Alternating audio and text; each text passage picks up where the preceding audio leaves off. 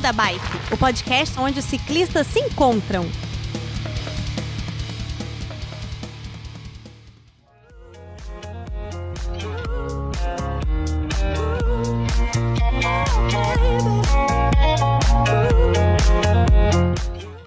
Olá, bem-vindos a mais um episódio do Beco da Bike. Caramba, eles me colocaram nessa roubada. Mas beleza. Uai, você que pediu, rapaz. Não, não, não. Vamos lá. Vamos lá, então. E eu sou o Vinícius, um convidado palpiteiro aqui hoje, numa conversa muito bacana. E tem a Helena e o Werther, que são os proprietários desse mero espaço de conversa.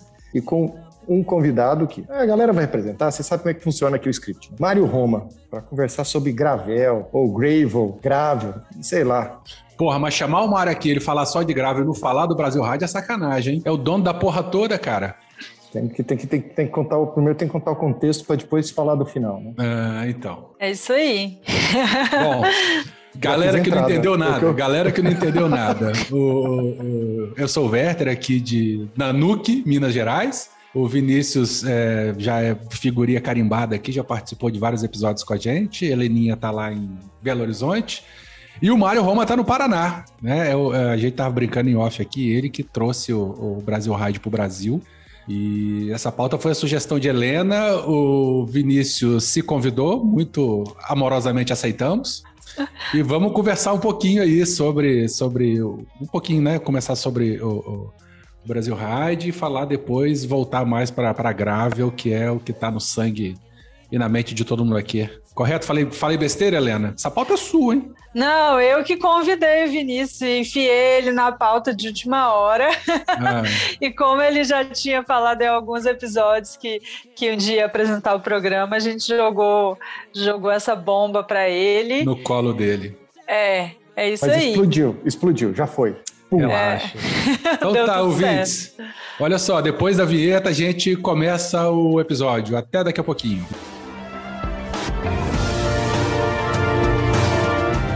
Beco da Bike. Coloque água na sua garrafinha, afivele seu capacete e bora pedalar.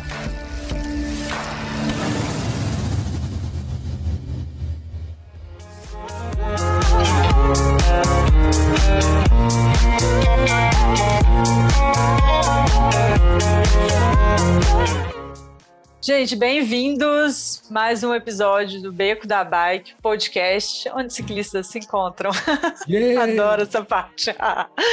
é, tava sumida daqui, muita, muita tese ou tentativa de escrever a tese, é, provas de bike, coisa tá feia, mas estamos aí de volta. O training camp também do Mulher de Greve, que em breve falaremos. É, inclusive isso vai render outro episódio, hein, dona Helena? Você estaremos, tem que dizer a data, hein? Estaremos pronunciando. Se e vira. agora voltamos em grande estilo para uma conversa com o Mário Roma, como o Werther já falou, né, dono, dono da porra toda das provas do Brasil, e é, que tem um marco muito especial, né, a, a, que traz a primeira prova específica de gravel. A primeira prova que abriu para a modalidade gravel no Brasil foi a Caminhos de Rosa, 2018 mas a Diverge Gravel Race foi a primeira prova específica de gravel e esse ano a gente tem uma série de novidades que o Mário vai enchendo nosso, nossos stories do Instagram e eu falei, opa, tá na hora da gente conversar para colocar isso para o mundo. Então, bem-vindo, Mário. Ninguém melhor do que você para falar de você mesmo. Queria que você se apresentasse, falasse das suas bicicletas. E de como e quando você começou a pedalar. Isso é o mais Olá, importante. Olá, Helena, de novo, Vinícius e Werther. Só corrigindo o Werther, que assim, eu não trouxe a Brasil Ride para o Brasil. A Brasil Ride é made in Brasil. Sim, sim, ela, sim. Eu só, eu só vim, eu fui só uma peça que veio para. A minha mãe me julgou já faz 60 anos aí, mas ela é feita no Brasil, eu tenho muito orgulho dela sim, ser sim. feita no Brasil. E a gente ter chegado onde chegou, num país em que a bicicleta está gatinhando, né? A gente ainda é muito novo no ciclismo no Brasil, né? E a gente já ter essa, essa imagem tão grande no mundo inteiro. Inclusive, esse ano a gente foi para a Europa, né? Então foi ao contrário, né? Ela foi feita no Brasil e agora ela invadiu a Europa. Então isso é uma coisa que me dá. A gente tem bastante orgulho na, na Brasil Rádio, todo mundo que trabalha da gente agora poder ir para a Europa com uma coisa made em Brasil, então, e com respeito. Então, assim, isso é bastante legal. Quando é que eu comecei a pedalar? Quando eu comecei Sim. a andar, basicamente. basicamente foi associado, entendeu? Ótimo, assim que é bom. Não me lembro se eu andei primeiro ou se eu pedalei primeiro. Mas assim, é, bicicleta, assim, não, não, não tem nem recordação quando é que eu aprendi a andar de bicicleta, né? Porque assim, mesma coisa, dia que eu comecei a andar, né? Não me lembro que dia que eu comecei a andar. Mas a bicicleta a vida inteira teve comigo. A vida inteira eu odiei correr, não corro nem na frente da polícia até hoje. Então, assim, bem, é, né? aí a bicicleta sempre foi uma coisa que teve presente para mim, para ir para a escola. Uh, depois, como atividade física, eu, eu era atleta profissional de vela, então, para ir para os Jogos Olímpicos, para me preparar para campeonatos e tudo mais, eu sempre usei a bicicleta como, como, como um esporte de, de manutenção, né? De, de para fazer exercício, porque eu não gostava de correr. Então, a bicicleta sempre esteve ali comigo. A região que eu andava era ali perto de Sintra, então uma região muito boa para a prática de mountain bike, e eu sempre fui conhecendo a galera do mountain bike e tal, que é BTT, né? Bicicleta. BTT. Ó, BTT. se eu, eu tenho que dar os é o parabéns. Telemóvel, é o telemóvel do BTT. Não, eu tenho que dar os parabéns para os portugueses, porque para mim a melhor definição que é copiada do mountain bike é o BTT, né? Porque é, o BTT é, é a bicicleta de todo terreno. O mountain bike é bicicleta de montanha, mas a gente utiliza as mountain bikes no asfalto, é na montanha, no estradão, no, no, né, no, no é que na é verdade, na verdade, assim, é uma coisa da, da,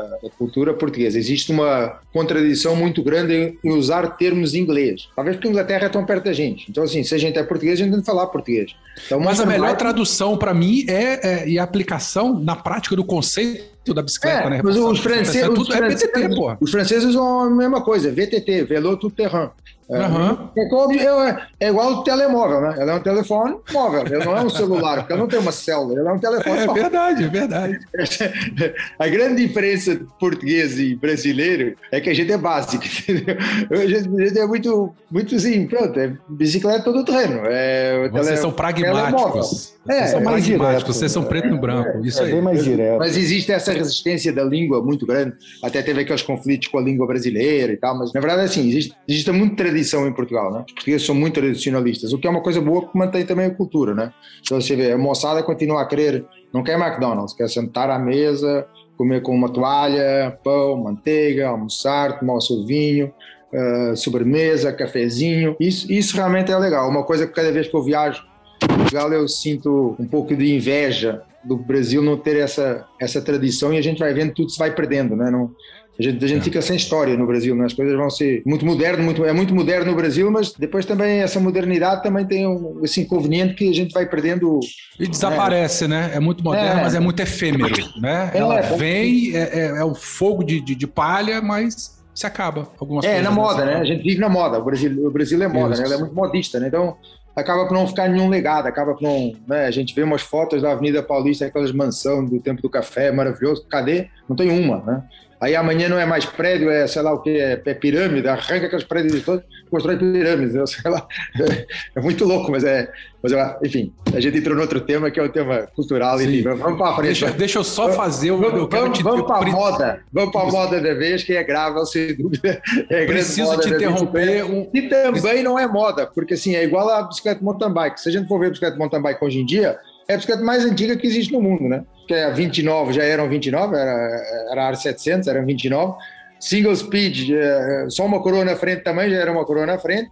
E tinha aquele câmbio pré-histórico, que eu, eu acho pré-histórico, é uma coisa que não evoluiu na bicicleta. É o mesmo câmbio há, há 50 anos, já é uma, pré-histórico. Uh, aquele câmbio lá e os caras quando não tinha onda, subiam lá os morros na Califórnia e tinham um morro abaixo naquela, naquelas bicicletas que eram as Aro 29. basicamente, basicamente a gente. E agora a gente tem as bicicletas gravel, que é o quê? É o pedal que a galera fazia. Uh, o Tour de France tem mais de 100 anos, né? Então imagina o Tour de France há 80 anos atrás, era o Tour de gravel, né? Não, Naquela época que a gente vê as fotos, né? Que eles levam o pneu é, na forma de oito aqui no ombro, é, garrafa é. de vinho, fumando, e era tudo. Era gravel, né? Era o Tour Ô, de France gravel, né? É. Com certeza você sabe, né? Assim, ciclocross, eu lembro de ver cartaz do Mundial do Ciclocross dos anos 50. É. é. E o que, que é o ciclocross? A hora que você pega, ah, tudo bem, pneu. Eles foram diminuir o tamanho de pneu de ciclocross recente, nos anos 90, 80, é. 90, que passou a ser padronizadinho, tamanho pequeno. Antes era tudo pneuzão. Só que é. que era a diferença? É que tinha que carregar a bicicleta e o Tour de France você pedalava, outra você carregava. É. é, a geometria era aquela geometria mais fácil de carregar, né? Não que a gente não carregue hoje, né, Vini? é que hoje é mais lento carregar, né? É, empurrar também é assim, é legal. É, que, eu acho que é. É a coisa que evoluiu mais é é função peso, né? Hoje em dia o peso é a coisa que mais sem olhar como um todo, né? O peso, o peso é a coisa que realmente é, é extremamente importante. E na bicicleta é uma relação peso-potência, né? O tempo inteiro. Então, assim, uh, o peso é fundamental para um bom resultado, para um bom desempenho no ciclismo e para um, um, bom prazer, né? Então, assim, é, então acho que acho que isso. E aí as bikes assistidas, que realmente eu acho que essa é a revolução das bicicletas são as bikes assistidas, que realmente é uma, é uma, é uma revolução. Né? Pois é, chegaremos lá um dia fazendo um programa sobre específico. Já, já tivemos programas sobre bikes assistidas, né? Mas nunca falamos da parte delas esportiva, uso, né? É esportiva e, e em competição, Cara, né? Tem bastante potencial, é potencial tem, legal. Né? Tem. Mas vem cá, vamos voltar é, para o assunto aqui da pauta. É, eu queria. Você, você começou a falar que, de você pedalando desde criança e tal, eu, só que é uma curiosidade pessoal.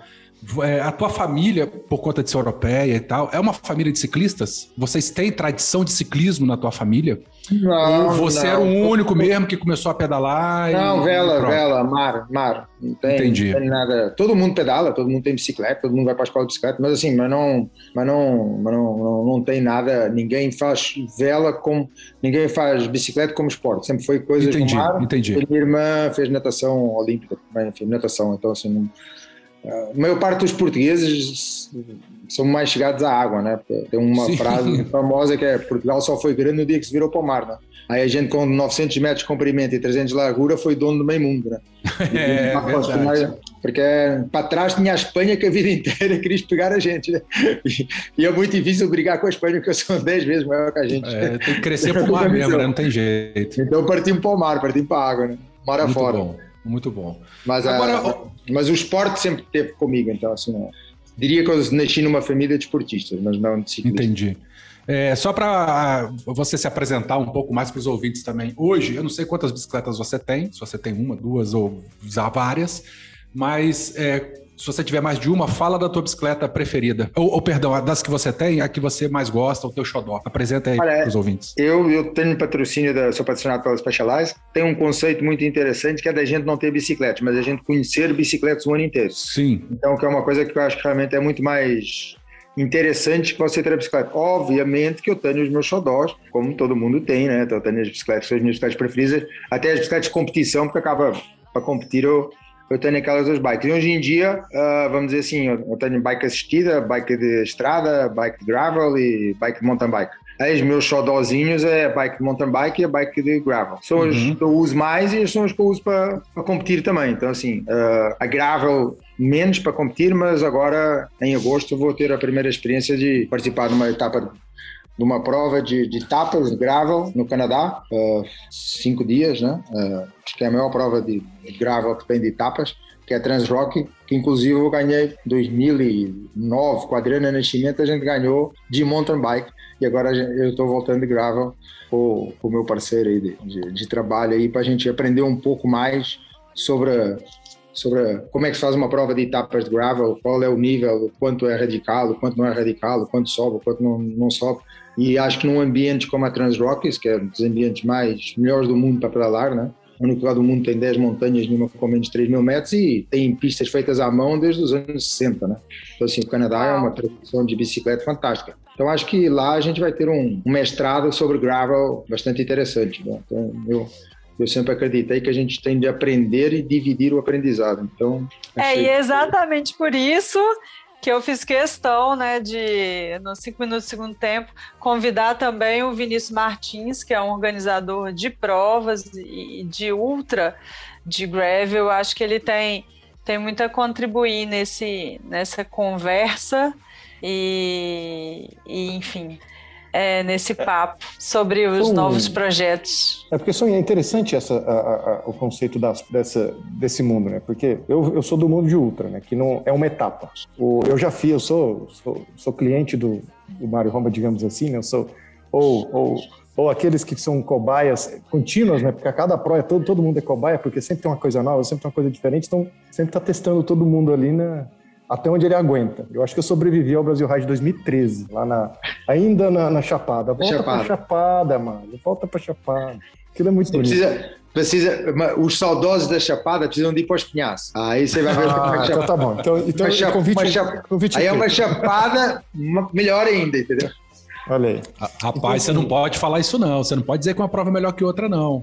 Mas é, ele, vende é, tá? ele vai vender. Muito, muito, um monte de gente me pergunta ah, qual foi a melhor prova que você já fez na vida. Eu não sei quantas provas eu fiz no mundo inteiro, mas assim, uh, eu acho que não existe uma prova igual, entendeu? Não existe, existe dias diferentes, existe momentos diferentes, existe climas diferentes. É igual a história do uh, qual é o melhor vinho do mundo. Não existe melhor vinho do mundo. Existe vinhos bons e existe ruim. Os bons Naquele dia, aquele é o melhor do mundo, no outro dia, aquele é o melhor do mundo, era a conversa, era os amigos, era o ambiente, era a comida. Isso aí. Isso acho, aí. Que, acho que não. Você, se você pegar duas garrafas de vinho, tomar num dia tomar no outro, também vai ser. Também não é igual. diferentes, não é igual. É, é, é. Então, acho que as provas, é, as provas de, de, de ultramaratona, de estágios, disso, assim, que que te envolve mais, eu acho que não, não, não existe nenhuma melhor que a outra. Existem as, as boas e as, e as, menos boas. O que é que eu considero provas boas? É a infraestrutura da prova, não é a prova em si, é a infraestrutura da prova. Acho que isso é faz a prova ser boa, né? porque a gente tem de pensar em segurança, em comunicação do rádio, em resgate médico, alimentação, dormida, banheiros. Isso é o que faz a prova ser boa ou menos boa. Agora, a melhor, a melhor é aquele dia, aquele momento, a companhia com que você estava, sei lá, enfim. São, são é que você está participando. É. Ô, ô, Mário, mas olha só, antes da gente cair. Mas a minha bike favorita ah, é, é, é, eu não, não, vou mentir, né? É a minha Epic S-Works, porque assim, ganhei o Mundial com ela, 24 horas, assim, é o que eu já fiz com ela, o que ela, onde ela já me levou, poucas bicicletas no mundo já me levaram. Então, assim, é minha favorita. É minha, é minha teaser, minha provocadora, é sem dúvida, eu falo que a Epic S-Work é o meu cavalo inglês e a Gravel é o meu por sanguara entendeu? Que é veloz e furiosa. É divertida, né? É divertida. Adorei. É, o, o, é só, só tem nervosidade, parar e no pau. Então, assim, eu, eu, eu, adoro, adoro a sensação de. É como se eu tivesse dirigido um kart, entendeu? Eu sinto que nunca sei andar naquela bicicleta, entendeu? Então, me dá um prazer. Toda vez que eu ando é uma, uma satisfação, assim, é uma adrenalina, entendeu? É, é, eu consigo fazer coisas na Epic que eu sinto extremamente seguro que podem ser radicais para as outras pessoas. Na Gravel eu estou sempre apanhando, entendeu? o tempo inteiro eu estou aprendendo, o tempo inteiro eu estou apanhando, tempo... então, e em alta velocidade. Então, assim, isso me, me, me atrai bastante. Eu, me atrai, me atrai bastante. Mano. E depois tem o lado de viagem, que hoje em dia, assim, a minha companheira de viagem virou a Gravel, eu não levo mais a Epic por causa de manutenção, até de peso, volume no carro. A gravel eu vou para qualquer lugar, eu brinco com o pessoal do triatlo, eu brinco com o pessoal de estrada, eu brinco com o pessoal mountain bike, e se não vai muito bem, o mountain bike é muito técnico, eu também vou rally rola morro abaixo, mas eu consigo, eu falo que é o meu canivete suíço, entendeu? Então assim, a gravel para mim é a minha bicicleta hoje, assim, para viajar, é definitivamente a preferida, é, é, é o meu canivete suíço, não, é, é super, super prático e super, super divertido, então hoje eu, eu uso muito uso muito ela. Então, assim. Eu tenho uma pergunta aqui nesse ponto aí que você colocou. Que aí, você acha que andar de gravel, mesmo que você super experiente, com várias provas, vários títulos de mountain bike, te melhorou de andar de mountain bike? Sem dúvida. Eu acho que assim, é como te falei, a gravel para mim é um kart, entendeu? Na gravel eu já tô comprando um terreno na hora, entendeu? Então, assim, eu tenho que ficar atento o tempo inteiro o que é que eu estou fazendo. E isso me deixa mais astuto, me dá muito mais perícia e me dá muito mais sensibilidade. Hoje em dia, você vê uma, uma app que ela é tão eficiente que ela, ela, ela acaba de fazer grande parte do trabalho que antigamente a gente tinha que fazer no Mar 26, uh, V-brake, uh, rabo duro, o negócio era meio, meio nervoso, entendeu? Hoje em dia você pega uma Epic, uma, uma Epic Full, uh, Sworks, não, o negócio é, é uma nave, né? É uma nave. Então te deixa um pouco, por um lado, te deixa um pouco preguiçoso. É que nem, por exemplo, eu cada vez que eu ando na minha levo, na minha bike, eu caio. Todo o tempo eu caio. Todo o tempo eu caio. Porque aquele negócio anda demais, desce demais, você se anima e toda vez eu caio naquela bicicleta. Já quebrei ela, já quebrei inteira naquela bicicleta. Ela promove a andar e ela tem a facilidade de andar. Então, eu acabo ficando destemido até que eu me abraço alguma coisa e a minha, a minha Aí a vida te dá um choque de realidade, aí, né? Meu lado acalma um pouquinho, eu volto para casa. volto para casa para pôr mercurolatos. Mas que massa, Mário. Você traz é, a questão da Agravel, né? Acho que a Agravel se apresenta até com uma descoberta para você, acho que para todos nós que estamos aqui, esse, esse entusiasmo com essa bicicleta, né? É, arisca e, e versátil e divertida. É, divertida. divertida. Eu né? sempre vou colocar diversão ou algo relacionado quando eu for falar de, de, de gravel, porque é, é isso para mim.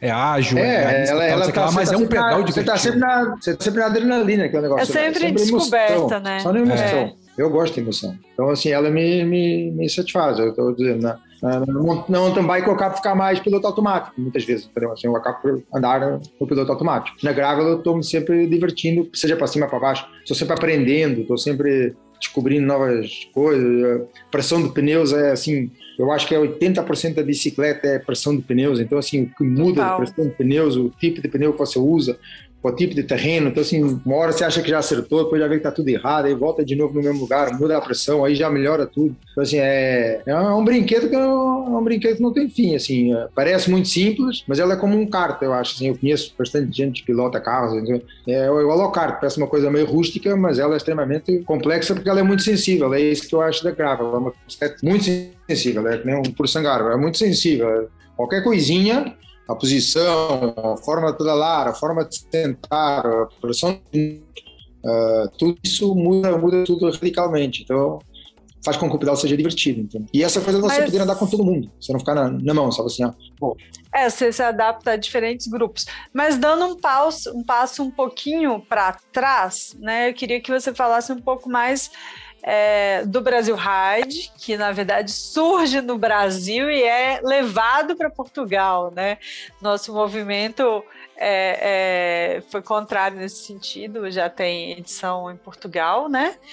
E eu queria que você falasse um pouco da prova no geral, para depois a gente bater um papo sobre a, a Diverge mesmo, né? Que é a prova específica de Gravel. Bem resumidamente mesmo. É bem resumido, assim, a Brasil High tem 12 anos. Como eu falei para vocês, eu comecei, eu fui o primeiro português, brasileiro, fui participar do Stage Race Mountain Bike. Uh, e aí aquilo me encantou, me fascinou. Eu sempre gostei de desafios, eu sempre gostei de competir contra mim mesmo. E aquilo lá era o máximo que eu, que eu podia achar de competir contra mim mesmo. Né? Competir um domingo era, era moleza, mas competir sete dias, puta, aquilo aí, aí era, era gostoso mesmo. Aí eu fui me encantando com aquilo. Aí. Uh, uma hora o Brasil foi, foi, foi eleito para sediar os Jogos Olímpicos, um dos meus patrocinadores, que era Claro, me, me chamou para fazer um desafio. Uh, e como eu não gosto nada de desafios, eu, eu sou muito bom a dizer que não, eu topei que era fazer provas de, de mountain bike. Eu falei, não, se eu vou fazer, eu vou fazer um negócio igual aos negócios que eu gosto. Não vou fazer um negócio porque é um negócio, vou fazer um negócio que a mim vou, vou dividir com os outros a experiência que eu tive que eu acho maravilhosa. Aí eu resolvi fazer, umas era quatro provas de estrada, teve a inauguração do Rodoanel, que foi fantástica em São Paulo, e no fim do ano, a tal da Brasil Ride que eu falei, não, vou fazer uma prova mountain bike, sete dias, num lugar que se chama Chapada Diamantina, que as pessoas não conheciam. Vou fazer um negócio lá que vai ser, vai ser maravilhoso, vai ser sucesso. O primeiro Brasil Ride, então, foi na época das Olimpíadas? 2010. Não, eu achei que tivesse mais tempo, assim, por ah, acaso. Eu, eu, muito... eu fui. Você contou eu falei que eu brinquei com o Mário. Eu fui na, na, nas, nas Claros sem cá. É. Campinas, inauguração do Rodoanel. Gente, olha, quando tinha claro sem cá, não tinha prova de estrada no Brasil. Não tinha. Foi, eu Metá, fui minhas primeiras provas de estrada tinha. de pelotão, foi, foi. Para muita gente foi. foi muito legal. É, tinha as provas que tinha ciclismo de estrada, eram essas provas, campeonato paulista, campeonato brasileiro, mas não tinha essa. Era profissional. Uva, né? essa coisa. Circuito profissional, é, é. amador, sério. Que o Rodonel, o Rodonel foi 2010 foram 2.800 bicicletas, isso em 2010. É uma coisa absurda, absurda, foi uma loucura. Muito a inauguração do Rodonel, foi a coisa mais linda. Nunca mais vai ter outra, aquela quem foi, foi, quem não foi, nunca mais vai ter um Rodonel para brincar de bicicleta sem um carro, sem nada. Mas enfim, aí veio a tal da Chapada. Aí eu comecei a ligar para as pessoas e falar, meu, ó, vou te convidar para participar de uma prova, é super bacana, é 600 quilômetros, são 14 mil metros, é sete dias, é muito legal, sete dias de mountain bike, aí todo mundo fala, não tem nada legal nisso aí, você é maluco, isso aí não é legal. Não, é legal. O é pessoal é, é preguiçoso. E, e, aos poucos eu consegui enganar lá 200, 230, acho eu, enganei lá dos 230, e consegui levar esse 230 para a Chapada Diamantina, que era uma logística de maluco, né? A gente ia tudo para o aeroporto de Salvador, aí todo mundo pegava um ônibus, e o ônibus, mais os caminhões com as bicicletas, mais a polícia escoltando os caminhões, os ônibus. Era uma caravana, era um circo, que na verdade era um circo. e aí a gente lá batia em Mucugê, que tinha, sei lá, 4 mil habitantes, 5 mil habitantes, sabe quantos habitantes tinha. O telefone sumia durante uma semana, não tinha telefone, sumia, não tinha telefone. não era internet, não tinha telefonia, não tinha nada. E depois, e contas, foi um lugar que eu descobri, que era maravilhoso, que aí, acho que 2 mil habitantes, não tinha, não tinha, não tinha ninguém. Isso é isso, assim começou a, a Brasil Ride, foi assim que começou e, e criou. A gente sempre fez a coisa com muita paixão, com muito amor, mas com muito profissionalismo. E acho que isso é o que realmente a gente a gente crescer e também apresentar para o mundo. A gente sempre eu sempre, sempre gostei de publicidade, propaganda, mídia. O pessoal fala, eu sou marqueteiro. Não ser marqueteiro, porque a Coca-Cola até hoje faz marketing. Então, não adianta fazer a melhor coisa do mundo e ninguém saber, né? Então, assim, essa coisa da gente mostrar no ciclismo, ninguém nem sabia que andava de bicicleta nesse negócio aqui, só com imagens maravilhosas, que era a Chapada Diamantina de cenário. Não tem, uh, eh, para vocês terem ideia, eu fui parar na Chapada Diamantina a primeira vez para fazer um training camp com a Adriana, e eu fui parar lá porque eu tinha lido um livro de um cara que é o. Não sei se eu estou certo, mas acho que é Gerald Mose, um cara brasileiro que deu a volta ao mundo de monomotor, uma coisa assim. E no livro do cara, o cara falava: o único lugar no mundo que eu voei duas vezes foi na Chapada Diamantina. E aquilo ficou na minha cabeça: pô, o cara deu a volta ao mundo, curtiu o mundo do ar, e por que, que o cara foi duas vezes nesse, nesse lugar? Alguma coisa deve ter, né? Porque maluco, deve cara não bom, é, né? É, lá é impressionante. Né? Impressionante. Ah, depois de que fotógrafo, teve um, e teve um fotógrafo que tinha ido lá fazer uma expedição e tinha feito umas fotos. Eu vi as fotos e falei, realmente é muito lindo. Aí uma vez a gente tinha uma, um training camp para fazer e era para ser no Chile e o dólar no Brasil para variar aumentou para 10, para 30, para 20. Eu falei, não, não faz sentido a gente ir para o Chile. Eu falei, ó, eu sou um lugar que é muito lindo, que é Chapada Diamantina, mas nem sei se dá para andar de bicicleta. Nunca fui. Bora para lá? Aí a galera falou, bora. E aí eu fui a primeira vez parar na Chapada Diamantina, isso foi 2007. E aí eu fiquei encantado com o teu negócio. Falei, nossa, realmente o negócio aqui é mágico, tem alguma coisa diferente. O que eu não sei, mas que isso é diferente, é diferente. E aí depois em 2010, quando eu resolvi, em 2010, quer dizer, em 2009, quando foi para sair, eu fui para a Chapada, fiquei um ano e meio na Chapada fuçando, e aí saiu o percurso da, da, Brasil, da Brasil Ride na Chapada Diamantina. E assim começou a Brasil Ride. Depois aquilo que era do português maluco virou do, do, português com sorte, virou uma coisa de sucesso. Aí já não era mais maluco, já era sorte. e, aí, e aí depois começou a demanda por, por mais lugares, mais lugares. E eu sempre gostei de descobrir e eu sempre gostei de dividir as minhas experiências e o Brasil acho maravilhoso. Os lugares que o Brasil tem para andar de bicicleta são fantásticos, né? São muito mais interessantes para mim do que a Europa, porque já são todos muito batidos, vamos dizer assim. É o que a gente vê quando os gringos vêm correr aqui no, no Brasil Ride, né? os caras ficam alucinados né? Porque falo, isso é mountain bike. Né? Lá é lá é mountain bike, mas assim, é um mountain bike já muito handmade, né? Já, está tudo muito preparadinho, né? É, Ctrl C, Ctrl V. Então, aí eu comecei a descobrir mais lugares, mais lugares, e a fazer mais etapas, mais etapas, mais etapas, mais etapas, e hoje são 12 eventos por ano, já em Portugal e no, agora em Portugal e no Brasil. Ô, Mário, eu, eu lembro que num dos programas que a gente gravou com o Vinícius, o Vinícius comentou que lá na Europa fala-se muito de ciclismo e tal. Vinícius, não sei se você vai lembrar disso, mas você comentou que lá é, o pessoal pedala muito, mas durante, não é o ano inteiro, né? São algumas épocas do ano só, principalmente na primavera e verão, né? E aqui no Brasil, não. É, Pedala-se muito o ano inteiro em tudo quanto é lugar, né? Então, assim, o, não, o Brasil é privilegiado, porque a gente não tem é, inverno. Assim, a gente não tem inverno, a gente, a gente não tem neve, não tem. E ainda a gente tem uma situação, na maioria do Brasil, vamos pensar do meio para cima, né? Que é o nosso inverno é seco, não tem é. chuva. O sul do Brasil chove mais no inverno, mas vamos pensar que é no meio para cima. A gente não chove, na, onde que a gente pedala com frequência por aqui, não tem chuva no meio do ano, que é o frio. Então você pedala seco, com frio, não é o problema. Aí no calor chove até de é. refresca, né? Você pedala Na Europa você chega ali novembro, dezembro, não pedala, mas nem cavaca pulsa, não tem jeito. Não, só um rolo e olha lá. Gelado. É rolo, rolo, rolo, rolo, rolo, rolo, rolar, já rolo. Não, então você vê as equipes Hoje em dia, por exemplo, o ciclismo muito forte está na Europa, sul de Espanha. Por quê? Por causa da, ali da Andaluzia, daquela região lá que é árida e o pessoal, todas as equipes, profissionais todos, estão tudo indo morar para lá para poder, para poder pedalar na, na, na, no inverno, né? Tenerife também, enfim. Tem de migrar, as pessoas têm de migrar para conseguir ter um ritmo de treino África do Sul mesmo, né? um dos crescimentos da prova grande de etapas da África do Sul, assim, no começo, a presença da, dos atletas de ponta, não sei o quê, porque todas as grandes equipes hoje em dia têm base de treinamento na África do Sul. A África do Sul é como o Brasil, é muito barato para os europeus, é, é preço de banana, 6 para 1, e o clima é bom o ano inteiro. Então, o que é que as equipes fizeram? E falam inglês. O problema do Brasil é que se falar muito pouco inglês, né? Então, assim, como lá fala inglês, as equipes todas de estrada e de mountain bike compraram casas lá, ali na região de Stellenbosch, Cape Town, e todos têm base lá para as equipes treinarem. Então, assim, esse é um, esse é um, esse é um dos fatores eh, que existe muito ciclismo, ciclista profissional na África do Sul.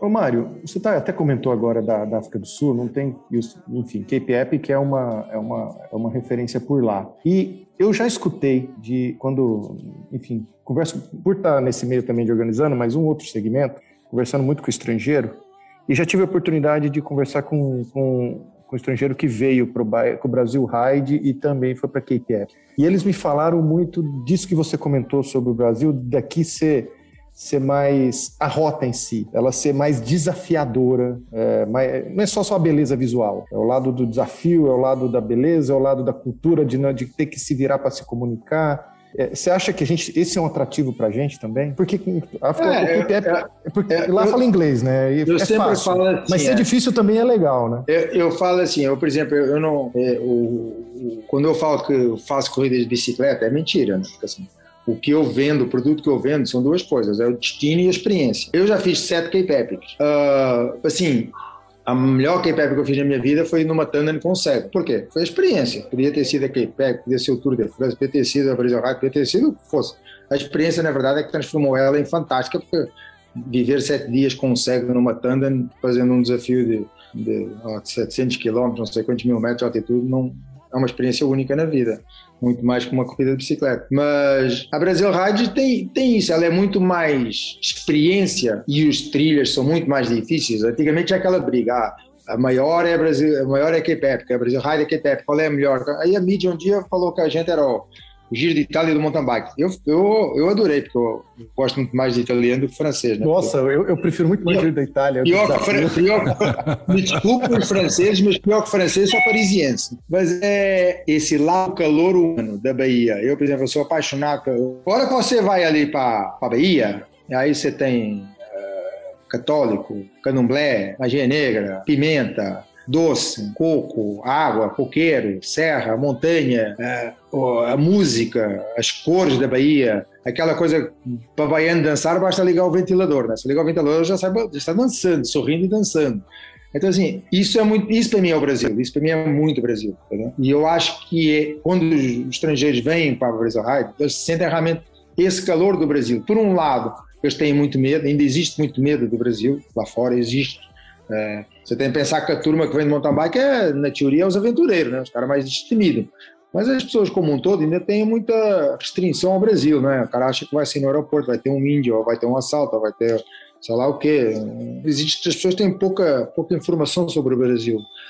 Quando o cara vem, frio, dá aquele aperto de mão, frio, não abraça, não coisa. E aí começa a ver aquele povo todo sorrindo, se abraçando. Aquelas trilhas pelo meio de, de caju, de cacau, de coqueiro, aquela água verde, aqueles coqueiros, e aquele povo todo rindo, abraçando, fazendo riada, piada da desgraça. Passa naquelas aldeias aqueles milhares de crianças gritando, entendeu? Criança, mais criança que tem na Europa inteira tem numa aldeia no, no meio da Bahia, né? Então, assim, na hora que eles vivem aquela experiência inteira, aquilo lá mexe com o cara para a vida inteira. O cara sai daqui pinel, aí eu já abraça, já beija, já tá lutando capoeira, parece um Robocop, mas já tá lutando capoeira também. Então, assim, as pessoas vivem um mundo que na Europa não se vive mais. A Europa é muito fria, é velha, ela tem um monte de vantagens, mas também tem esses defeitos, entendeu? As pessoas na Europa são frios, são, são, são, são né? cara não sai abraçando um ao outro, beijando um ao outro, aquela coisa, né? falando besteira uns para os outros. Não. Então, assim, é esse lado humano, junto com o inóspito, vamos dizer assim, né? das trilhas brasileiras, que é realmente mountain bike. A hora que o cara desce lá um, uma fazenda de cacau, morra abaixo, uma mata fechada, o cara nunca viu isso na vida, gente. Agora acha que aquilo ali vai sair, no mínimo, vai ser uns desenhos atrás dele de arco e flecha correndo, correndo atrás, de, atrás dele, entendeu? Então, assim, é, É uma experiência única. E essas provas são experiência. É, é destino e experiência. É isso que marca as pessoas. Eu sempre falo para as pessoas. No, no, começo a galera chega aquela, aquela tesão para correr, vai correr. Eu falo, mas esse cara não sabe nada que eu estou falando, mas deixa eu falar. Aí chega no fim, o cara vai lá subir medalha de finish, a camiseta, o cara chora de quê? Chora da corrida? Ficou em último, tá chorando de quê? Fica em primeiro. Da emoção. Mário, mas... Vê, aí você vê um cara é campeão, campeão mundial, um Vancini, um Thiago, chora. Aí vê o cara em último, chora. Aí você vê lá o artista lá, o Rodrigo Wilber, todo cheio de emoção, chora. E não, por que que chora? A experiência que o cara viveu, a emoção que o cara viveu. Isso é impagável, isso não tem não tem Master, desculpa a Mastercard, minha patrocinadora, mas não tem Mastercard que paga. Ô, Mário, esse que você está comentando, quando eu, eu, eu, eu trabalhei para trazer o Bike Man para cá, e eu, aí veio o francês que é o organizador, né? Agora, seu comentário. Tem um francês que esse, a francês é bem latinizado. amigão, Axel. amigão demais. É, exceção é, confirma a regra, né? É, ele, ele já, aí, quando ele, eu fiz um pedaço e um trecho e a gente foi. Ele, o que impressionou ele foi que a gente andou, por exemplo, uns 3 quilômetros, ele viu cinco tipos de cor de, de terra, o terreno diferente, cheiro diferente. Para gente que mora aqui, viveu aqui, isso essa sutileza, esse detalhe a gente não tem mais. Por quê? Porque a gente nasceu, foi criado, mesmo que a gente perceba os cheiros, a gente não tem essa, essa intensidade. A hora que eu mostrei que eu fui desenhar a rota, eu falei, cara, tem que fazer, a gente vai fazer. Porque qualquer estrangeiro que vem aqui, anda 3, 4 quilômetros nessa, nessa floresta, e que era, nem era floresta, era perto de São Paulo, onde era estrada de fazenda, sabe? Eles acham que é floresta. Pra gente é uma área rural que é. tem algumas reservas e principalmente mata de eucalipto para reflorestamento. Não é não é Amazônia, mas enfim, só esse pedaço foi tão intenso em relação a, a, a, a sensorialmente que isso acho que é muito atraente, isso que o Brasil deixa de valorizar como esporte. E você traz isso muito bem com, com, com o Brasil Ride, para trazer essa experiência, sabe? Eu fiz 24 horas lá, da, lá do Mato Grosso. Pensou, caramba, mas por que vai fazer um negócio na Costa Rica, lá no Mato Grosso? mas se não é isso, quem vai lá? É. O brasileiro não vai conhecer não. aquilo que é aquilo lá sabe? O brasileiro, inclusive, conhece muito mais o resto do mundo que o Brasil, né? É. Com certeza. É, a gente, é uma coisa engraçada. Né? A gente conhece Volta para aquela coisa da cultura. Eu era, Mário... Quando eu era pequeno, meu pai sempre falava, antes de você viajar para fora, você tem que conhecer o teu país. Depois você viaja para fora para falar para os outros como é que é o teu país. Imagina você chega lá fora e você não sabe falar do teu país. Como é que você vai fazer? Vai ficar com cara de quê? E realmente é. No Brasil, as pessoas. O Brasil é tão bonito e tão grande, né? As pessoas não, não conhecem, né? É que nem agora eu tive lá em Bonito. Gente, num dia de pedal eu vi uma anta, vi mandou a bandeira, vi cervo, vi macaco, vi arara, assim, no, no primeiro arara que, eu, que apareceu, eu já gastei quase a memória do meu celular. Só arara é igual pombo, né? Em Aí quando, quando, eu, quando eu vi, apareceu três arara, quatro arara, cinco arara, quinze arara. Eu falei, ah, maldita arara, já tá igual a pombo, você já tá chutando essa é. arara. Mas, Mário, é, falando, né, você traz todas as experiências de países, de lugares, de provas, como começou, né, e já adiantou bonito, que é uma, um tópico específico que a gente vai falar, mas queria que você é, voltasse um pouquinho para falar diante disso tudo. E aí você traz algumas palavras-chave, né? Diversão, experiência. Como que, diante de tantas provas, você chega na proposta de fazer uma prova específica para a Gravel, que com certeza é um marco na nossa modalidade e então fala um pouco sobre isso e sobre as edições que tiveram, né? Helena, assim, eu sempre, eu sempre achei que assim, é, inovar ou morrer, entendeu? Isso é o, assim, a gente tem que estar sempre à procura de coisas novas, sejam elas destinos, sejam elas uh, ferramentas novas, sejam elas tecnologias novas, tudo, né? Seja o que for, né? E a partir do momento que eu conheci a gravel, a bike, a bicicleta em si, aquilo lá me, me, me já achei, já achei legal porque era coisa diferente, entendeu? Então, eu queria entender do que é diferente. E aí eu comecei a, a, a fuçar. E aí eu achei que é, ver onde a gente faz um, 12 provas por ano. A gente não, as atletas não dá conta mais de, de eu passo o ano inteiro fuçando destinos, cavando buraco por esse Brasil lá fora para vocês a lugares que supostamente vocês não queriam se não fosse não fosse para ir lá andar de bicicleta. Uh, mas assim, eu precisava de, de, de, de de ter algo mais além de ser só o destino com a mesma bicicleta. Aí quando eu conheci a grava, eu falei, gente, agora dá para fazer duas coisas. Ô, Mário, ô, também, Mário, eu, eu preciso muito... te interromper. Mário, preciso te interromper. Você não vai fazer uma prova na Transamazônica, não? Você acha que ele tá indo fazer prova no Canadá à toa? Não, Transamazônica, rapaz. Não. Calma, calma, parceiro, Mas calma. Uai, eu tô falando que ele tá, tá indo aprender. Aí? Ele tá indo aprender para implementar a maldade. Não, você tá falando, falando, falando. Eu só tô imaginando aquela, essa galera louca na Transamazônica, de um lado ao outro lá. Vai ser uma doideira. Tem coisas mais interessantes, de repente.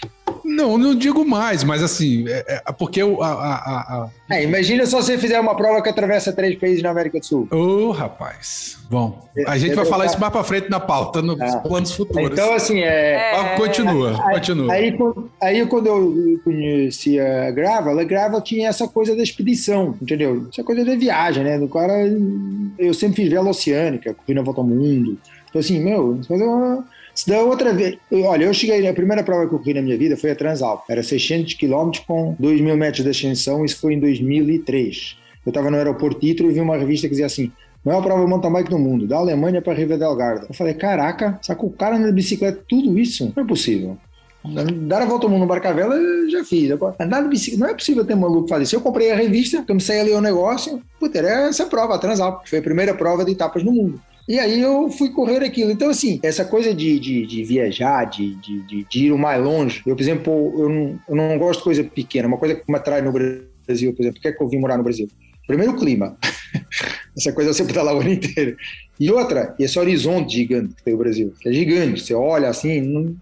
Olha, vocês forem, por exemplo, para o Cipoca, agora, há pouco tempo a gente começou a descobrir os pinhais, que é patrimônio mundial da Unesco. Você olha assim, você parece estar nos Highlander, parece estar num lugar que não existe mais no mundo. Você olha, olha, quilômetro, quilômetro, você não vê um fio, não vê um carro, não vê uma casa, não vê um, uma pessoa, não vê nada, nada. É só é só natureza, assim, é uma coisa assim de cinema. E isso o Brasil tem esse horizonte gigante que eu só consigo ver no mar. Na Terra, o único lugar que eu conheço tem assim tanto horizonte é no Brasil. E isso, isso me encanta, essa coisa do não ter fim, sabe assim, olhar e falar onde é que essa porcaria termina. Então vamos lá, vamos explorar, vamos ver até onde esse negócio vai. Isso é uma coisa que me, que sempre me encantou desde, desde criança. Eu sempre tive esse, essa coisa pelo, pelo meio, meio, meio pela voz Cabral, né? até onde o negócio vai. Então, assim, é... e a Gravel me proporcionava isso, por quê? Porque ela tem outra velocidade, ela tem outra dinâmica. Eu falei, gente, essa bicicleta é muito louca, né? Porque ela dá para andar em tudo. Você consegue andar em todo lugar nesse negócio aqui vai mais rápido, você chega mais longe. Pô, então é, é isso aqui é, o, é a ferramenta para. Depois, eu, eu, eu, não, eu não me sinto bem andando de bicicleta de estrada no Brasil. Me dá arrepio, entendeu? Cada vez passa um caminhão, um carro, que me dá arrepio na espinha. Eu não me sinto confortável, não tenho prazer, não, não dá satisfação. No entanto, estradas de terra tem de monte. Você anda para lá e para cá e para cá e para lá nesse Brasilzão afora, na Transamazônica. Você não falta é lugar para andar. Então, é tudo isso começou a juntar ali umas peças que, para mim, me daria a oportunidade de fazer essas viagens para Alvas Cabral uh, melhor, entendeu? Do que no mountain bike é um pouco limitado, a distância é um pouco limitada. Aí foi quando eu comecei a entender um pouquinho mais e comecei a brincar com esse negócio. E aí também descobri que tinha uma cultura diferente. Era uma cultura mais, mais, mais, mais light, menos race. É, é, menos, é, mais, é mais relaxada, mais... Mais, mais humana, menos, é, menos é. nervoso, menos menos tenso. Então, assim, é... não falando da categoria das mulheres, né, velho? Porque... Aí já é tenso o negócio. Aí, aí essa mulherada já é fogo. Mas, mas eu descobri que a Grava tinha esse conceito, entendeu? Então, isso, tudo aquilo tinha mais a ver com esse negócio de, de, de pedal Cabral, sabe assim? De partir, largar nesse negócio e vamos ver até onde esse negócio vai, vamos ver quanto a gente aguenta andar nesse negócio aí. Vamos, vamos lá ver. Então, isso foi a coisa que me encantou e ler na, na Gravel e que me desafiou para entrar nesse mundo gravel, de Gravel. Eu sempre gostei de entrar nas coisas devagarzinho, nunca, nunca fui ambicioso, assim, sabe? Ah, quer ser o melhor do mundo, quer ser o maior daqui, quer ser um... Não, eu nunca fiz a Brasil Ride para ser a maior prova do Brasil. Eu fiz a Brasil Ride para ser assim, para eu proporcionar para as pessoas uma experiência que eu tinha vivido, que nem nessa Transalp, na Transrock, na Alpantour, uh, e tá, provas de etapas que eu fiz no mundo afora, que eu achava aquilo muito legal e eu queria que os brasileiros, que as pessoas aqui conhecessem também isso aí. As pessoas não tinham condição para viajar para fora. Se hoje é caro, naquela época era até muito mais complicado, não tinha tanto voo, os brasileiros precisavam de visto para ir para qualquer lugar, era uma confusão, as pessoas não, as pessoas não, é, não era assim as coisas tão fáceis. O brasileiro tinha cartão de crédito só, só valia no Brasil, eu me lembro, nessa época cartão de crédito não era internacional. Imagina, o cara tinha levado dinheiro em dinheiro, em espécie. Então, assim, as coisas mudaram muito, é que a gente não lembra, a gente tem memória curta. Então, assim, eu falei, meu, quer, quer proporcionar para a galera experiências que eu vivi, proporcionar para elas aqui. Para mim foi super, super legal. Então, assim, eu acho que os caras vão curtir. E aos poucos fui convencendo as pessoas e as pessoas começaram a curtir e a coisa deu certo. Então, a Gravel me, me traz para um outro patamar dessa experiência, entendeu? Com uma ferramenta nova que se torna também mais atrativa a todas as tribos, né? O cara triatlo dá para encarar aquele negócio, a gente vê lá em Botucatu, tem os caras triatlo que anda bem, tem os caras de estrada que anda bem, tem os caras mountain bike que anda bem, e no fundo todo mundo sai catando milho lá, e todo mundo apanhando, se divertindo, fica todo mundo mais nivelado, e a coisa é muito divertida, né? Então, assim, realmente, agora eu quis começar sempre as coisas devagar, entendeu? E sempre, sempre ir aprendendo, eu sempre falo assim para os meus patrocinadores: olha, eu prefiro ter uma pessoa satisfeita e dizer, olha, teve mil na prova, os mil serão P da vida, entendeu? Assim, eu, eu, eu, quero que as pessoas vivam a experiência e que a coisa dê certo. se eu não errar, o acerto é a consequência. Eu não trabalho para acertar, eu trabalho para não errar. É, a minha, minha metodologia de trabalho é essa: é minimizar o erro, não o acerto. O acerto é a consequência do, do não errar. Então a gente começou lá em Botucatu, era, sei lá, 60 bicicletas, acho que 50 eram da, 50 eram da Specialized. Ninguém tinha nem bicicleta, eram todas da Specialized. É, Depois, eu fui na primeira edição, era a Specialized entrou em peso com. É, eram, eram, test, é. era um test ride da Specialized aqui é, lá. Não era, não, era uma, não era uma prova, era um test ride da Specialized. Aí depois foi bacana, foi bacana. Não, tudo muito bacana, porque como as coisas são assim piloto, sabe? Começou tudo bem piloto. Aí depois teve mais 100, agora teve mais 150 e, e hoje em dia eu acho que o gravel, por exemplo, não cresce por falta de bicicleta. Hoje, toda a galera que eu conheço, assim, sou mais íntima minha, todo mundo é afim de comprar uma grava. Todo mundo. Só que não tem. Hoje não tem para vender. Então, assim, se não tem solução, não tem problema. Mas, assim, tem um monte de gente interessada na grava. É, eu lembro quando eu fiz a primeira grava, não tinha grupos de grava. Zero. Eu fui na internet, no Instagram. Cadê? Zero grava. Não existia. Grava, nada, zero. Hoje já tem um monte de grupos, como da Helena, enfim, regiões. É, é do BH, é do Paraná, é de Londrina, é de São Paulo, é daqui, é dali. Então, assim, mais eventos, cada vez tem mais eventos, mesmo os eventos que não são exclusivos, mas assim, a bicicleta já está inserida no, no, mundo da galera que pedala. Então, assim, é a famosa história, quer quer ou não, falem bem ou falem mal, falem de mim. Assim, eu não acho, eu acho que provas de gravel é gravel, provas de mountain bike é mountain bike, provas de estrada são provas de estrada. Cada um parece tudo igual, mas não tem nada igual. Mas mas assim, também entendo que para os organizadores é muito difícil você fazer um evento para 100 pessoas, entendeu? A conta não fecha. É, ou para 20, não... 30, né? É um investimento, entendeu? Então, quer dizer, então, ter 100, põe 10, 20 ali, mas pronto, quer queira, quer não, falem mal, falem bem, falem de mim, pronto, a coisa tá... Eu acho que, que isso, que isso que isso provoca, entendeu? Então, eu acho que isso, que isso vai dando uma certa sustentabilidade. É o melhor? Não é o melhor, mas a gente também não pode ter sempre o melhor, né? O mundo é, é o que, tem, a né? gente tem é uma coisa que eu sempre falo, várias pessoas me questionam, ah, mas por que, que você vai competir essa prova de greve, essa prova de mountain bike, abriu para greve? Porque é isso aí, a gente tem que abrir espaço, a gente tem que estar tá ali, a gente tem que mostrar a bicicleta, né, mostrar a participação feminina, mostrar para os organizadores que tem gravel e que isso justifica que eles organizem provas pensadas em gravel. Eu acho que tem ah, tudo é, isso. Eu, eu, eu, concordo contigo, Helena, 100%. Ontem mesmo eu estava vendo na Apple TV um, um seriado sobre o, sobre o circuito mundial de surf. Né? Eu gosto muito dessa, tem marca, enfim, tem todas essas coisas. E estava exatamente essa discussão das mulheres. As mulheres nunca competiram em pipeline, as mulheres competiam em Maui. E aí, de repente, em Maui teve um acidente com um tubarão com um surfista e cancelaram a prova. Aí as mulheres, o que é que a Organização Mundial Surf fez? Não, pega elas e manda elas para o pipeline, que está tendo o pipeline dos homens e, e vamos fazer elas lá no pipeline. O que aconteceu? A partir daquele momento, as mulheres conquistaram o espaço de surfar a pipeline, que era uma coisa meio machista, vamos dizer assim. O pipeline era só para, os homens, para os homens, para, os brutão. Uh, as mulheres ganharam o espaço e até hoje estão lá em pipeline e acabou mal, e agora elas surfam pipeline. Então, assim, é, a gente precisa de insistir nas coisas para conseguir as coisas, não às vezes achar que as coisas têm de vir já do jeito que a gente queria. Olha, é, vem, vem, do jeito que eu pedi a Deus. Não é. A gente às vezes tem de, tem de chupar um pouquinho de prego para depois conseguir comer a, a mousse de chocolate. Né? Mas... Tem muita coisa, né, Mário, que é assim, né? A gente, você gosta de pedalar, eu digo por mim, eu gosto de pedalar. Eu sempre gostei de outra distância. Eu não vou ficar esperando os outros para fazer. Se você tem essa competência, ou tem essa vontade, ou até mesmo iniciativa, vai lá e faz. É. E o que, que você falou? Faz para não dar errado. É. Faz para não dar errado. Faz pra, como se fosse para você. É, é que tem um lado.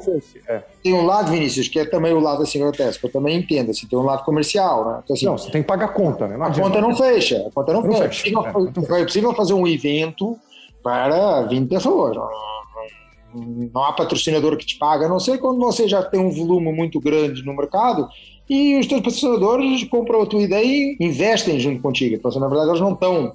Olha, a gente está abrindo, abrindo terreno, a gente está tá provocando aí uma coisa nova. A gente também gosta de desafios, que é, por acaso, a sorte que eu tenho Uh, não sei se é sorte, porque eu não acredito muito na sorte, mas enfim, dos patrocinadores que eu tenho, eles comprarem as minhas doideiras e acreditarem nas minhas uh, doideiras que depois vira sorte, né? mas e eles estarem juntos nesses, desafios, entendeu? E saberem de antemão que, pô, a Shimano, por exemplo, está comigo há 17 anos, ela vai lá na, na Gravel, pô, vamos dizer assim, é quase comigo, né? Mas assim, mas pronto, estamos acreditando, estamos juntos, vamos lá.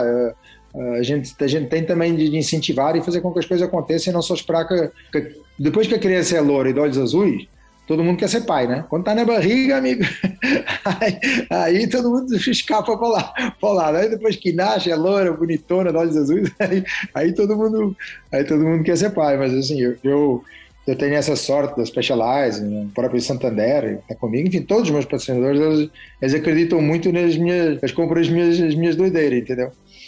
e tem dado certo, enfim, uh, talvez seja isso um motivo que leve eles a acreditar um pouco nas minhas doideiras. Mas eles compraram essa ideia do Gravel, uh, agora eu consegui também que essa ideia fosse absorvida pela, pelas entidades públicas, porque assim, o que a gente faz é impossível fazer sem as entidades públicas, né? Porque assim, a gente anda de bicicleta no Brasil. O Brasil não é meu, não é de ninguém. O Brasil é do Brasil, dos brasileiros. Então assim, se o poder público não está junto, inviabiliza um monte de, de, ações, né? Porque o chão não é, o chão não é nosso, né? O chão é, é, é, das regiões, é das cidades, é do estado, é do governo, enfim, seja federal, estadual. Então, assim, agora eu consegui apresentar a Gravel para um, para um governo que enxergou a Gravel, que, que comprou o meu, esse meu, esse meu sonho e, e tá, tá, tá acreditando junto conosco, com os nossos patrocinadores, realmente é, é um futuro, entendeu? Então hoje a gente a gente, eu posso dizer assim, hoje eu, eu tenho mais como patrocinador o governo do Mato Grosso do Sul, eu tenho um território que se chama Mato Grosso do Sul. Para mim é o território mais perfeito que existe para a prática de mountain bike, para a prática de gravel, associado a um destino que o nome já fala tudo, bonito. Então eu começo a juntar, uh, aí já começo realmente a juntar umas peças muito fortes, entendeu?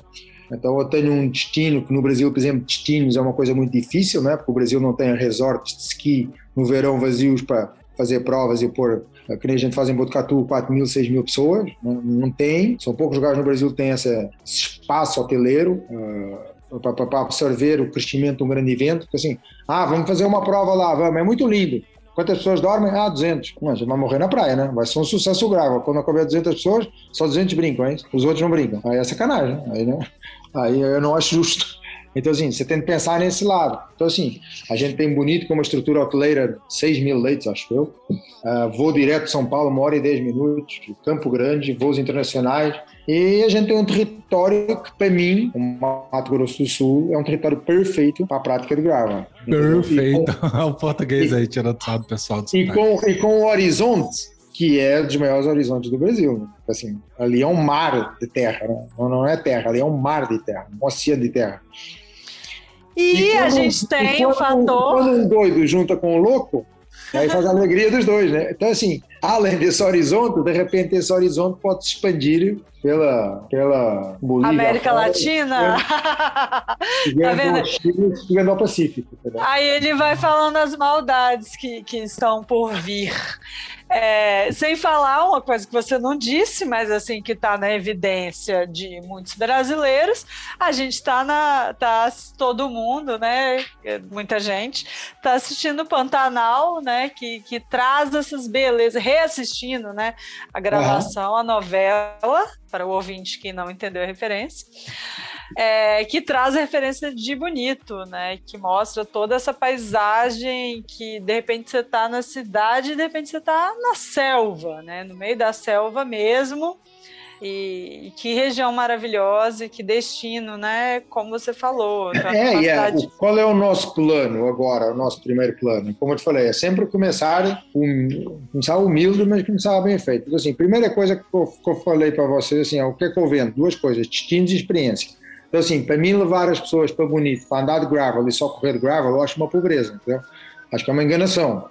Eu acho que você, no mínimo, você tem de andar de bicicleta e conhecer um destino ecológico mais bonito do mundo, entendeu? Senão, você foi lá fazer o quê? Pobreza, né? Você, você foi a Paris e não viu a Torre Eiffel. Foi no Rio de Janeiro e não viu o Cristo Rei. Melhor não, melhor não ter ido, né? Você ter ficado em casa. Né? Então, assim, qual é a nossa ideia? Qual é o meu plano?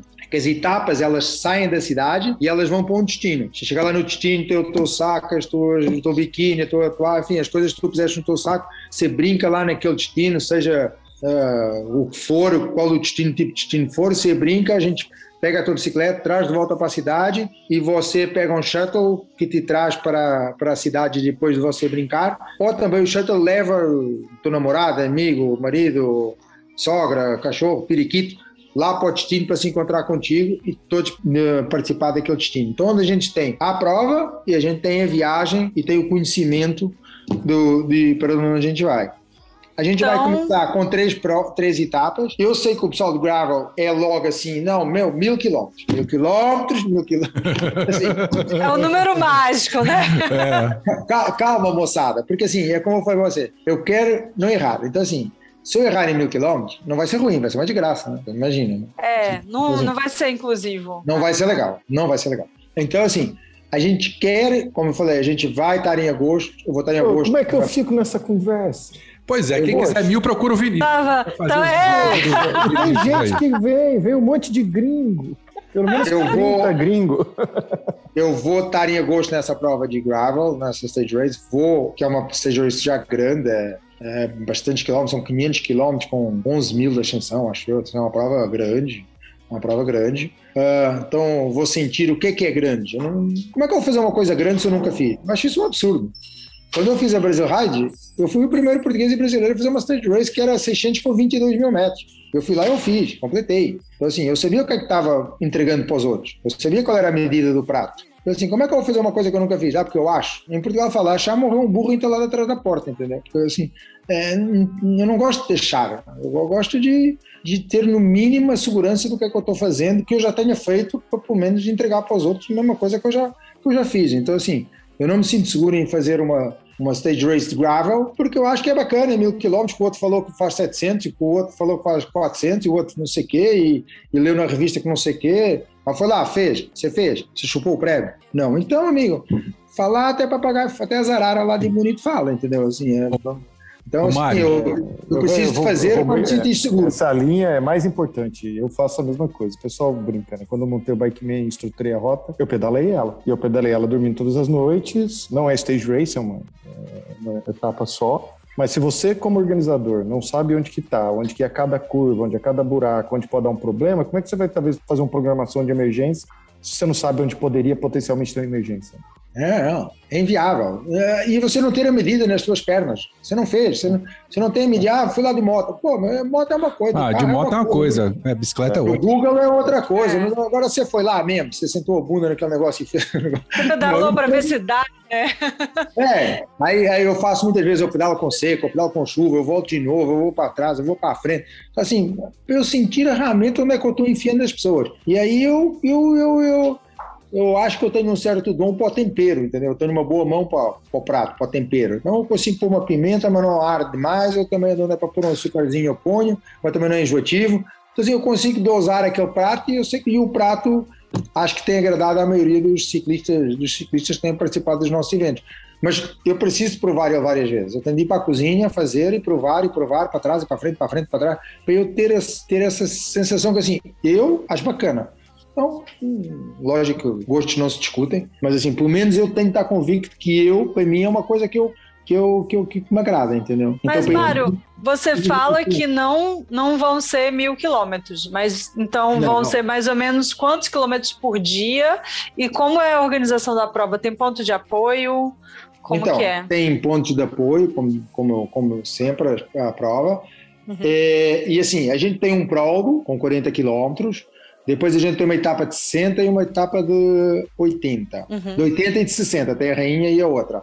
Então, assim, o que, que a gente quer? A gente quer ver como é que essa logística toda funciona, porque como é que eu te falei que é, qual é a ideia? Não é ponto a ponto, não é vai e volta, é de um ponto A ao ponto B. Então, assim, eu preciso de, de, de, de ter segurança, por exemplo, com, a, com uma equipe que nunca teve no Brasil, que é ter uma equipe de transporte e de armazenamento das bicicletas para trazer as bicicletas de volta.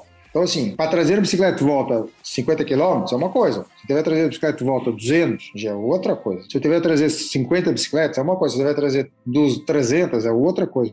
Então, a gente precisa de se precaver com tudo, entender como é que funciona tudo, para depois ir aumentando o volume da brincadeira. Então, esse ano são três etapas, é o nosso test ride, é onde a gente vai ver como é que tudo funciona. Quem me conhece sabe, desde a primeira Brasil Ride que eu fiz, quando eu acabei a Brasil Ride, até hoje eu faço isso, eu chamo os atletas mais experientes, não que sejam os melhores, mas os mais experientes. Eu faço uma reunião, logo acaba a Brasil Rádio, o último dia. Eu faço uma reunião com todos e a gente vê tudo que deu errado e a gente conversa sobre tudo que deu errado para arrumar no outro ano. É a mesma coisa eu irei fazer com a Grava. A mesma coisa. Porque esse foi um dos grandes sucessos da Brasil Rádio em 12 anos, ser uma das maiores provas do mundo porque a gente errou, mas a gente remendou. A gente errou e remendou, errou e remendou. Perfeito a gente é, Inclusive, assim, é, eu tenho acompanhado, né, sobre a, a edição de Botucatu e teve realmente mudanças significativas né, na prova.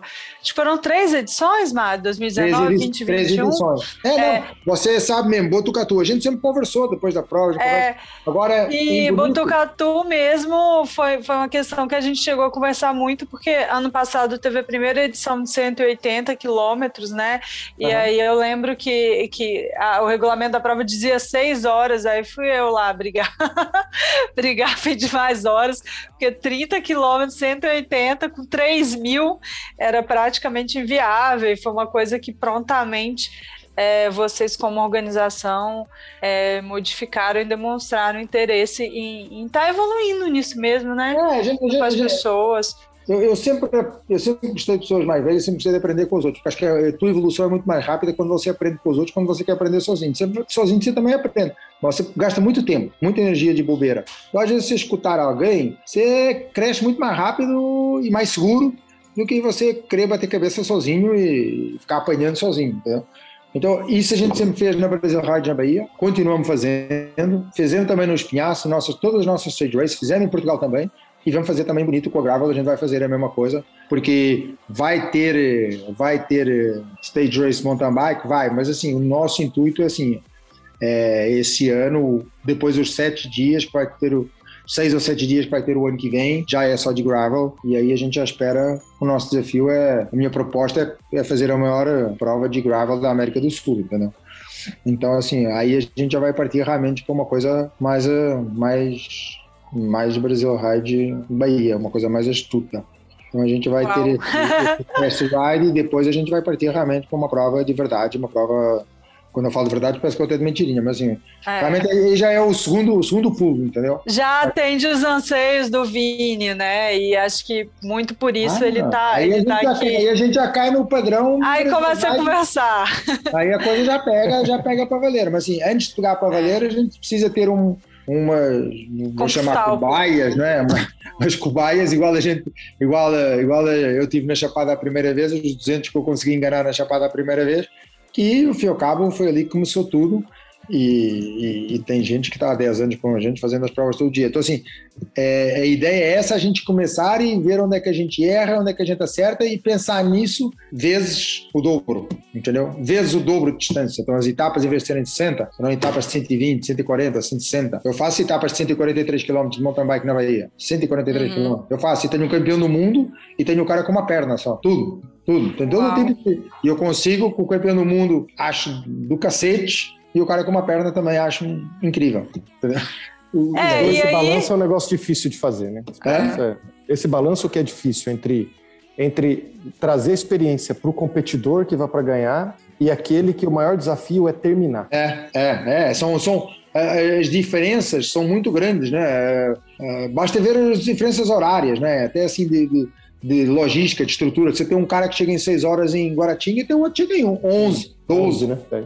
Assim, você tem uma ambulância para o cara que vai a, em 6 horas e tem ambulância resgate para o cara que vai em 12. Ou um tá um, um tá outro. Quando um chegou na metade, o outro já chegou. É, é absurdo, é uma, né, requer uma logística, uma coisa. E a gravel, ela é, ela é ainda mais complexa, porque ela é mais rápida. Então, quem é mais rápido, realmente é muito mais rápido. Porque imagina se um Thiago e um Avancini chegam em, em vamos dizer, 143 km, chegam em 6 horas em, em Guaratinga, os outros chegam em 12, quanto desses caras chegariam numa grava? Agora os de trás continuam, continuam, o, o continuariam chegando, os de trás continuariam chegando em 12, porque a galera está lá para completar. E eles, hora que você falou, Roma, de uma de mil, é, eu, o, o, primeiro chega em 65, o último chega em 121, 121 é, horas. É, é. é o dobro, é. basicamente. É o dobro. Agora, quando você tem isso atravessando um deserto, uma cordilheira dos Andes, aí você tem. É complexo o negócio, é complexo. E graças a Deus, a, a gente tem 12 anos de evento, a gente nunca teve, já tivemos resgate a gente nunca teve nada. Todo mundo sabe que a gente tem uma estrutura médica, a gente tem uma UTI nos nossos eventos, uma UTI a gente tem quadriciclos, a gente tem o mais importante que eu não vejo em muitos eventos, que é a rádio. A gente se comunica toda, todo o pelotão, todo o evento se comunica para o rádio, porque assim, quando você, você pode ter a maior segurança do mundo, 10 helicópteros para resgate. Se não tiver rádio, não será para porcaria nenhuma. Porque você não sabe nem onde é está a pessoa, como é que você vai resgatar ela? É. então, assim, é, esses lados todos são lados que nos, nos preocupam muito, porque assim, minha única preocupação quando uma prova linha larga é a galera volta. O resto, olha, a água estava quente, a melancia não era doce, não sei o que, não sei o que. Entendo, a gente resolve para o ano. Agora, se a gente tiver um, uma fatalidade, não tem solução, não tem solução. Agora a melancia, a curva, as mais subida, mentira, pô, ano a gente resolve isso. Não tem problema não. Tudo a gente dá solução. Agora uma fatalidade não tem, não, nunca quer perder o meu sono com isso. Então, para mim, segurança é o fator, fator principal. E a segurança eu preciso de, de, de para que a gente estar no bom sentido, mas a gente tem que testar todo esse movimento para a gente sentir o, o que que a gente tem de oferecer, como é que a gente tem de oferecer segurança para esse movimento, entendeu? Como é que eu tenho o que, que é? Ah, eu já sei tudo de segurança, porque eu faço a Brasil Ride há 12 anos, levo os caras nos lugares mais malucos do, da Bahia e meto os caras morro abaixo e eu nunca tive problema com nenhum. É outra, é outra modalidade, é outra prova, é outra bicicleta. É completamente diferente. Então, e aí, eu preciso gente... viver devagar essa, esse, esse movimento, eu entender como é que eu vou qual é a demanda de segurança, qual é o tipo de segurança que eu vou ter e como é que eu vou entregar essa segurança para que eu, sabe, uh, para que eu durma sossegado o resto da minha vida, entendeu? É, por outro lado, você já tem grandes pessoas, né? E aqui, sem, sem modéstia, o, o Vinícius Martins, que é organizador do, do Bikeman Brasil, que vive é, o completo oposto, né? O Bikeman Brasil é uma prova com infraestrutura mínima e autossuficiente. Então, rompe bastante esse, esse, esse paradigma é, do tipo de prova, né? Eu. Ela Você... só não é mínima em segurança. Não, mínima que eu é. quero dizer do ponto de vista de apoio, de infraestrutura. É, apoio, né? infraestrutura para o é. ciclista de, de, de conforto. Zero, zero. É, o que, o que a, o monitoramento é pelo spot, né? Não, a gente tem os carros também, né? É. A gente tem um Mas, assim, que chega a dar 10, 5 minutos. É, são conceitos, diferentes. Eu, eu vim da vela, como eu falei para você. Né? É. Quando a gente compete regatas barca vela uh, onshore, que é você sai ali, vai ali, anda meia dúzia de milhas e faz a corrida lá, veloz e furiosa e volta para a marina, é um conceito. Quando você faz uma travessia atlântica solitário, aí, amigo, só se quem puder. É, apesar de ter todo um spot, um rastreamento é. satélite, mas assim, você sabe que também você entrou numa condição totalmente diferente. Você não pode esperar. Você assinou que... na hora que entrou, né? É, é. é. Se você tiver um apendicite, você vai morrer no meio do oceano. Um helicóptero vai te resgatar no meio do oceano? Não vai. Então, não, dentro de mão você já sabe que não vai, não, não tem solução.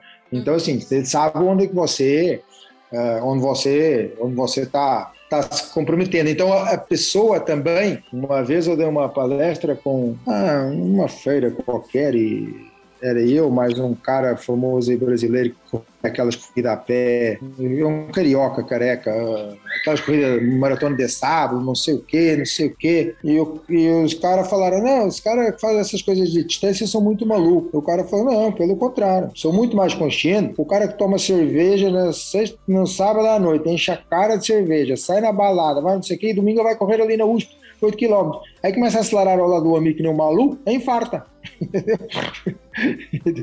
Só que o cara de ultramaratona, eu já sabe onde é que eu estava se enfiando. Eu não se enfia no negócio desse sem ter experiência, sem ter conhecimento.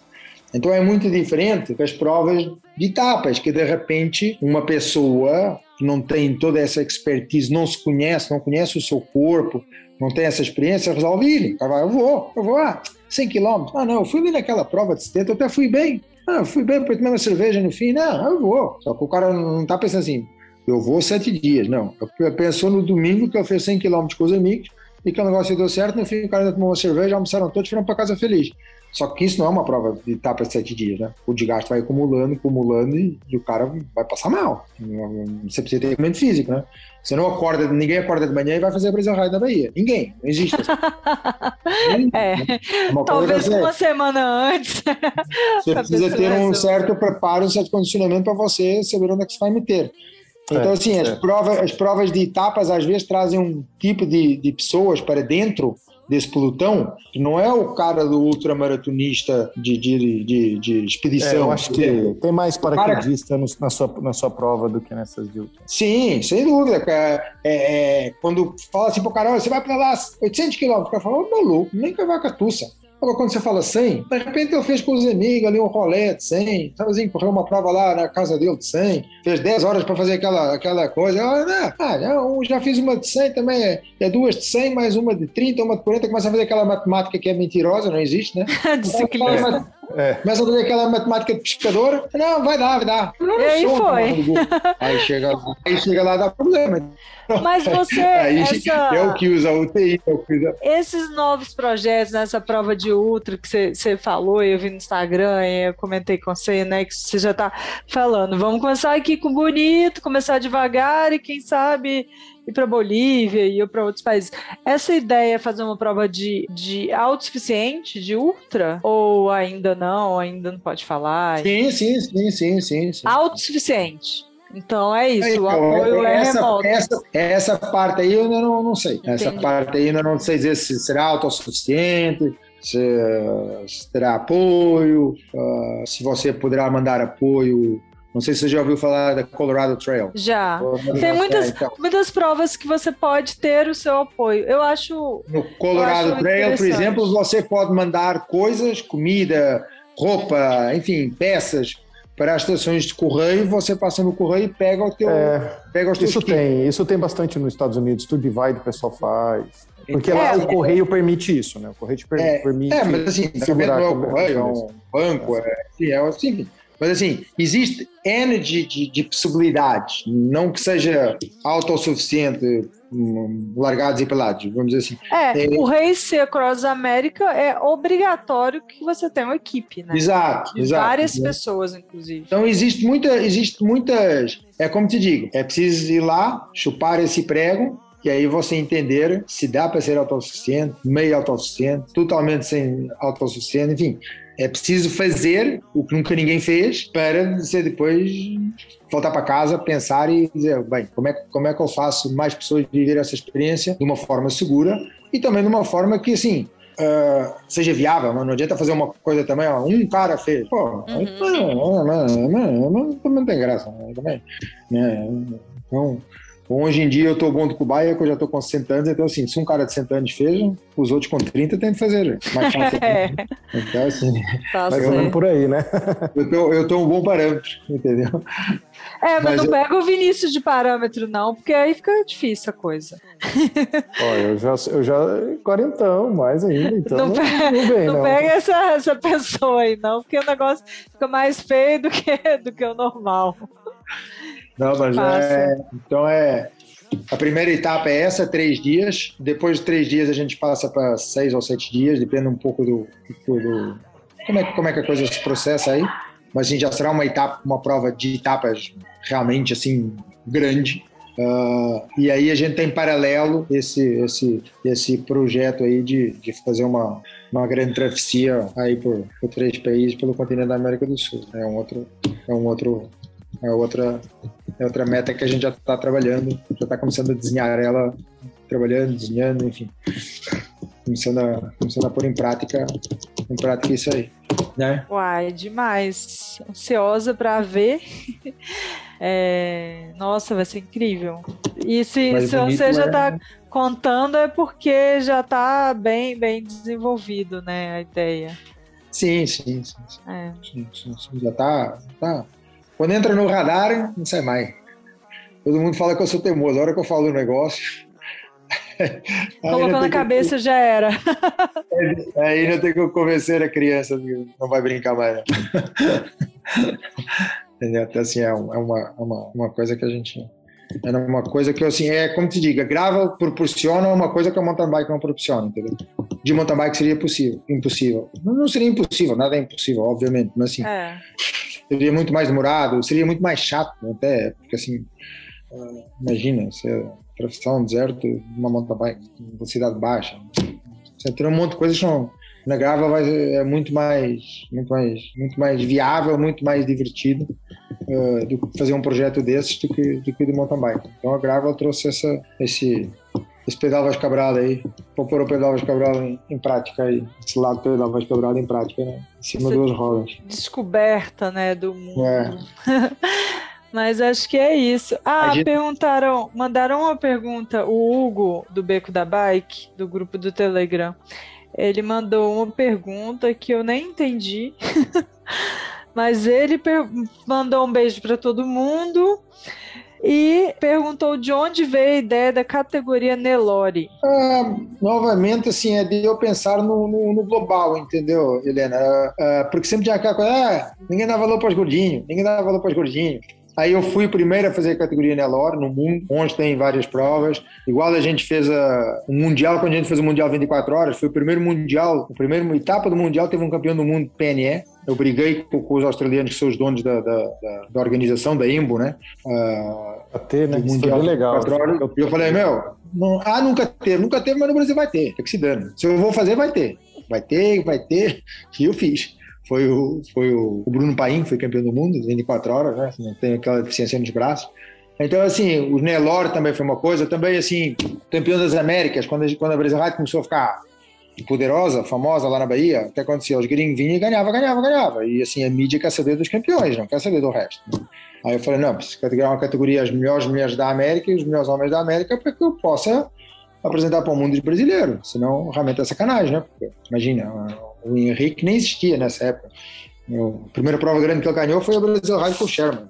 Uh, então, assim, é, então a gente criou ali os campeões das Américas, depois criamos o Grandmaster, os caras mais de 50 anos também. Então, assim, isso foi tudo novidade que a gente colocou no, colocou no mercado. E agora lançamos uma mais nova, que é a nossa prova irmã, concorrente, sei lá, a francesa lá, da, da África, a francesa da África, também já, já fez igual, que agora, a partir de agora, todas as nossas stage races, a categoria Elite e Sub-23 é solo, não é mais em dupla. Então, a partir de agora, eles correm sozinhos, agora não tem mais essa regra que quem já correu provas de etapas em dupla sabe que quem manda é o mais fraco, não o mais forte. O mais fraco é, sempre, é, o que, é o que determina a velocidade. Agora acabou a brincadeira, amigo. Agora é Velozes e Furiosos. Agora é freestyle. Agora é Eita. é Elite Sub-23. Não tem mais o fraco. Agora só vamos ver quem é que é o mais forte. Agora já larga de bandeira e já é duas velocidades. Parada e no cacete. Vamos ver agora o que, é que vai acontecer.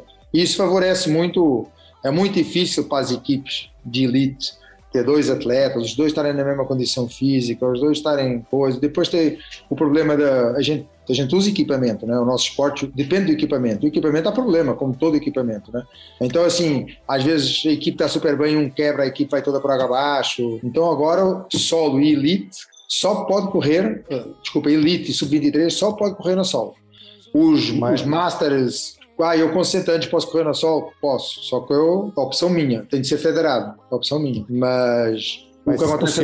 os, o CI, os Elite, os Elite e os Sub-23 não podem correr de dupla. Então também abre uma nova, uma nova, uma nova janela para a galera, o Vinícius sabe, bom, hoje em dia tem muito amador profissional, né? Tem uma galera que, meu, vamos dizer assim, só morre no, só morre nos últimos, nos últimos 20% de prova, mas anda igual, consegue andar junto com os profissionais. Só que esses caras já largavam no Brasil Rádio já sabendo que esquece. Como é que eu vou ganhar a camiseta amarela do Thiago, do Henrique, do Hans Becken, do, do Colavo? Como é que eu vou ganhar desse cara? Não vai ganhar. Não vou. Então eu já largava perdendo, né? Onde abre a janela, por quê? Porque esses caras, esses Velozes os, os que a gente chama, foram para solo, e então abre uma janela para a galera das duplas aí open, que é a galera que anda bem, mas não é profissional, uh, de realmente ter mais uma, uma camiseta aí para disputa, né? Então o Nelor nasceu dessa coisa, dar oportunidade para todo tipo de pessoas, porque eu acho que, olha, se fosse por mim, eu dava troféu para todo mundo de campeão. Porque para mim são todos campeão, depois que termina a Brasil Rádio, entendeu? Assim, só quem não foi é que fala que é fácil, entendeu? Uh, Nossa quem foi, senhora.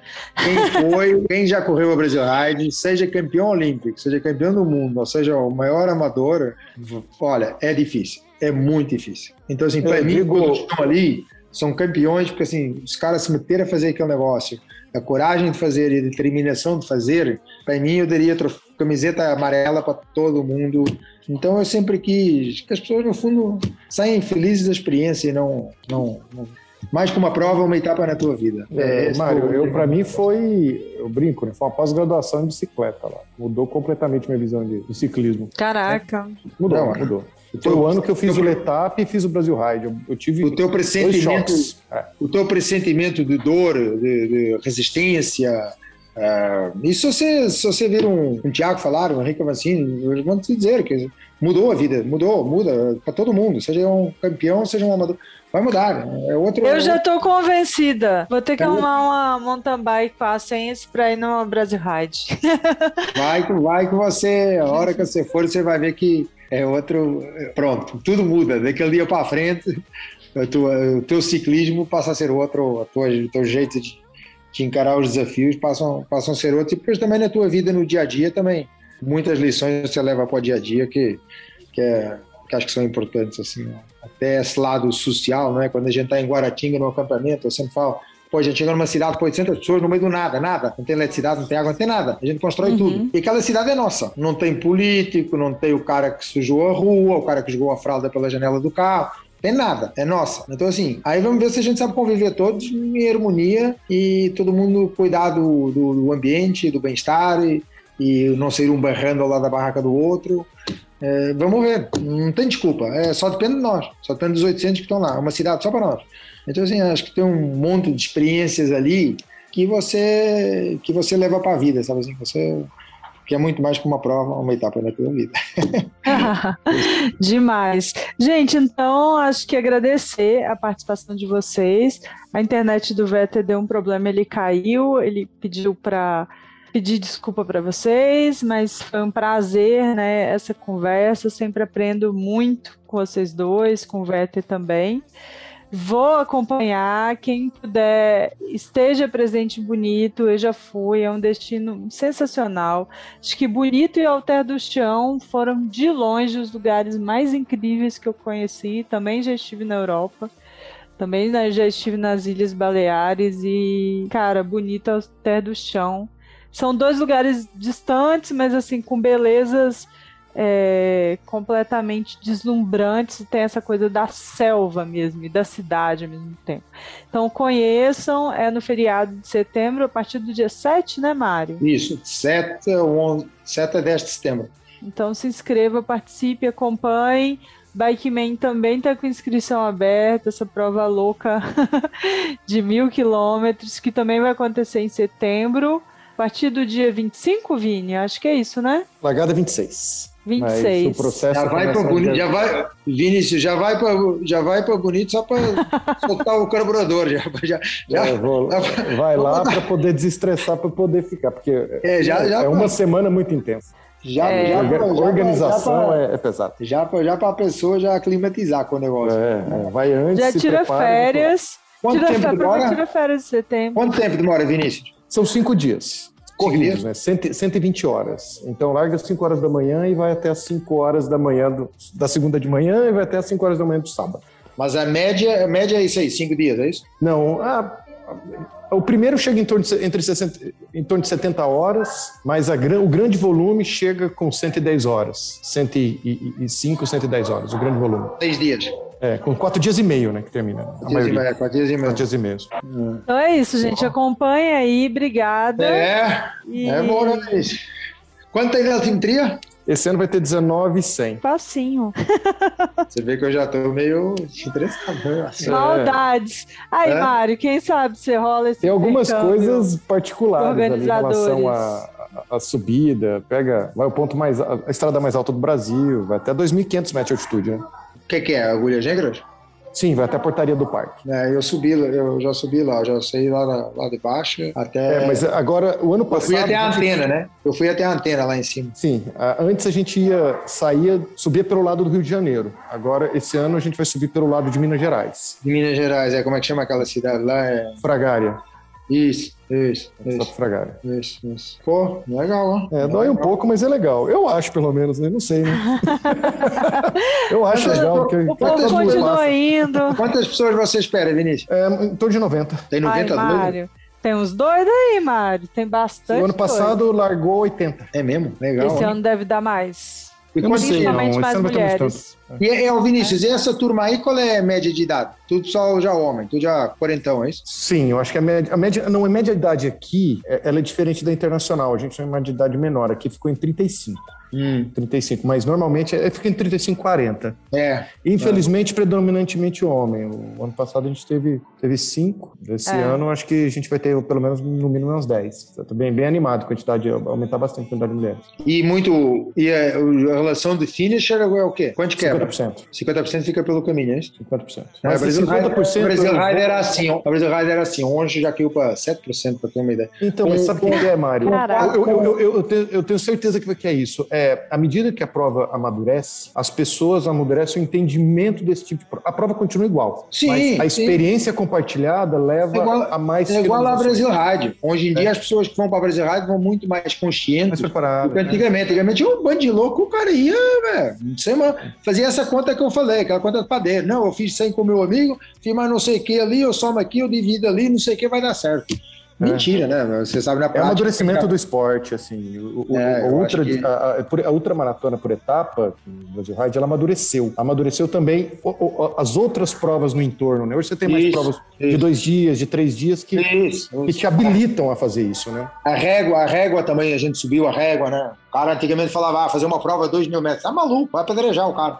Hoje em dia, a régua também subiu, então tudo isso vai vai ajudando. É, isso é mesmo. Tinha aquela, extra é tinha distance também, que era legal, acabou aquilo lá. Então no Brasil tem poucas provas de, de longa distância, né? É, então, tá aumentando. Competição, competição de longa distância é essa, assim, de que eu falo. A maior mesmo é a competição. Já eu falo desafio ou mesmo outro tipo, você tem o Audax, né, que é bem é. comum, bem conhecido. É, mas, mas ele não é competitivo. É, ele, é uma, ele é uma prova. As pessoas querem prova. As pessoas querem. Não tem jeito, assim. O Audax ele existe para continuar existindo, mas as pessoas querem pódio, ela quer, né? É importante para as marcas, para as pessoas. Tem um ranking. É, não tem é... jeito, não tem jeito. É, e é. tem muitas poucas provas de longa distância, longa chance. Então, tem, na verdade, isso faz com que as pessoas não se conheçam, né? Então, precisa ter uma, é. duas, três e tal, para é. começar a entender como é que funciona o negócio. Né? Então acaba sendo uma aposta, né? Que nem você apostou bem no, no mountain bike por etapas, agora também fez sua aposta inicial com gravel, agora está indo uma outra por etapa. Eu tenho a minha com ultradistância com, com autossuficiente, mas a gente sabe, eu, eu, no Brasil é, é uma modalidade que está amadurecendo, está amadurecendo. Mas a gente acredita, né? A gente persiste. O cara que ganha para? Para, para. Não muito, não muito, mas para. Assim, talvez um total, ele dormiu nas 70 horas, mais ou menos, que foi em torno de 70 horas. Ele deve ter dormido duas. umas 4 horas. Foi duas, não? O... Não. É porque a pessoa perde a conta. Eu sei a conta, porque eu vejo a pessoa parar. Ah, tá. Ah, sim. Cara, é não, é total. Comum. É porque a diferença entre o Zogab e o Juliano foi pequena, né? Na verdade, não, não, o, Zogab, o... Zogab dormiu muito pouco, mas teve problemas mecânicos de paradas. É, ele parou mais, assim. É. Então, ele, ele, eu parou, ele... ele para para cochilar de 15, 20 minutos num ponte ônibus. É, porque, por exemplo, eu, corri, eu já corri é. várias vezes 24 horas, né? Inclusive uhum. lá o Mundial, lá, ganhei lá na eu nunca parei, nunca parei. Não, 24 parei. horas você não para. Imagina assim, vai, 24 horas, você dormir, é. tá, parar. Aí depois, é, aí depois viria o. Era meio-dia, vai, que acabou, né? Eu acho que continuar mais meio-dia, vai embora. Agora, quando, quando começasse a entrar à noite, era, seria impossível. É, impossível. O, que acontece, o que eu já notei, assim, que se você, para você conseguir passar de 36 horas, é fisiológico. Você pessoalmente tem que ter uma aptidão para aquilo ou você já passou por algum tipo de experiência que te leva aqui. Por exemplo, eu, tava, eu fiz a de Portugal, Bike in Portugal, mil quilômetros, que tem, tem mais ou menos um mês que eu fiz, um mês e meio. O cara que ganhou fez em 42 horas. Caraca. Ele, ele é ex-militar de forças especiais da, da, da França, uhum. que estava no Afeganistão antes. Então, assim, um deles, não sei se agora posso estar me recordando se foi o primeiro ou foi o segundo. O cara ficar dois dias sem dormir, tranquilo. Era... É assim, ficar dois dias sem dormir no Afeganistão com medo de morrer, pedalar 42, 42 horas é nada. Tá é, de, tá fácil. É fácil. Tá fácil. Sabe? Então, assim, é. É, é só, mas é, a pessoa vive e treina isso. É, então, você, é. ou você tem que ser naturalmente apto a dormir pouco. E assim, aí eu tenho um ponto pessoal meu, que isso é outro debate, eu acho que acaba alongando muito, que é você acaba levando a prova a muito mais ser a uma estratégia de privação de sono do que somente uma capacidade física e desempenho esportivo. Você tem, uma, você tem que muitas vezes ter uma fisiologia para isso, senão você não consegue ganhar. Não é só é, ser bom, ser só organizado. O cara, não, cara, é total. Se o cara ficar é uma... brigando com o sono, ele vai perder performance. É, é uma não, prova ele, de ele leva um acidente, ele leva um acidente, é. ele perde, ele vai cair, ele vai pedalar e não vai saber o que aconteceu, sabe? É. Eu tenho, assim, a partir de um determinado momento, eu, como eu tenho um cuidado ab absurdo em relação a, a, a, quem não dorme. A minha maior atenção é com quem não dorme, porque a, a chance dele errar, cair, é, enorme. é muito grande, enorme, enorme. É enorme. Então eu monitoro é. muito o tempo de sono das, dos participantes. Isso tem é. até a história, eu estava ouvindo, eu estava na Copa Internacional de Mountain Bike em Araxá, e a galera contando como que nas provas de aventura obrigaram a ter um tempo de sono por causa disso. Porque como é que o maluco que tá no meio da floresta, é. remando. Literalmente o cérebro se desliga. Ele, é. ele desliga. Gente, mas esse. É, o papo tá muito é, bom, é mas esse é um outro papo. Esse é, esse é outro é, café. Vamos finalizando aqui, mas com certeza marcar novas conversas. Acho que esse intercâmbio de organizadores em suas provas seria muito bonito de ver, né? Quem sabe. É, e é isso, agradecer mais uma vez vocês, também estou à disposição para divulgar as Obrigado provas. pelo convite por estar aqui. É uma honra Tamo estar aí. falando com o Mário. É referência pra gente. Obrigado pra galera aí, obrigado. Valeu, gente. É, um Vinícius, vou pensar, né? Deu uma coceirinha aqui. ai, ai. Helena, obrigado pelo, pelo tempo aí concedido e obrigado por estar sempre promovendo aí essa modalidade, e não só a modalidade, mas o esporte como um todo, que é o mais importante. valeu. Fiquem com Boa Deus noite. e bons pedais aí. Tchau, tchau. Bons pedais, beijo, valeu.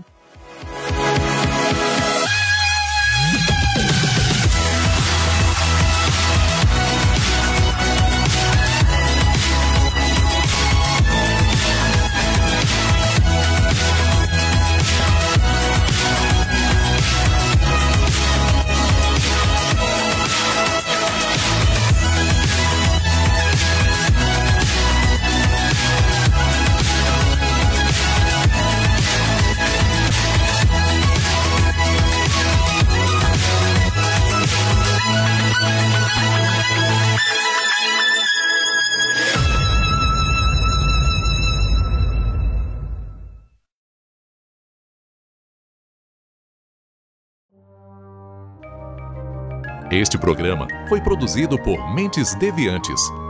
deviante.com.br.